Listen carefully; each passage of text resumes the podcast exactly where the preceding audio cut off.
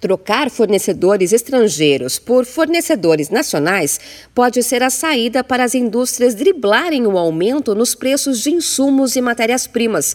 É o que consta na sondagem especial feita pela CNI, a Confederação Nacional da Indústria. O estudo mostra que cerca de 54% das empresas de construção e 40% da indústria geral que dependem de insumos importados já pretendem fazer essa mudança. Em março deste ano, a alta nos preços de suprimentos de primeira ordem superou a expectativa de 71% das empresas na média indústria extrativa e de transformação, como as fábricas de automóveis e roupas, e de 73% da construção civil.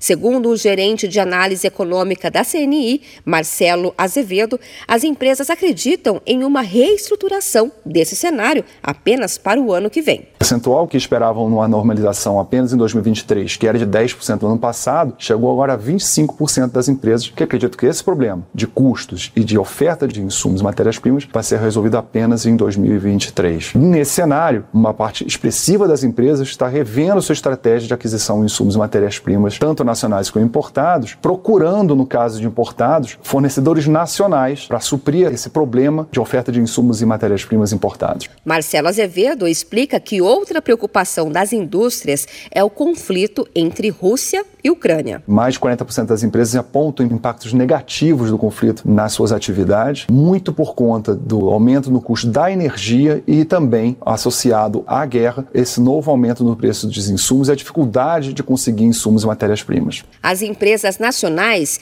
que buscam por fornecedores alternativos fora do país somam 18% na indústria extrativa e de transformação e 3% na construção civil. Segundo a pesquisa, a alta dos insumos, matérias-primas e produtos provocou impacto negativo em alguns setores do comércio.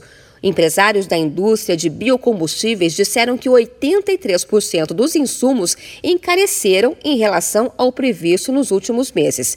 Para os fabricantes de produtos de borracha, o número chegou a 86%. A alta foi indicada também nas montadoras de veículos, fábricas de limpeza, perfumaria, vestuário, máquinas e na indústria de bebidas.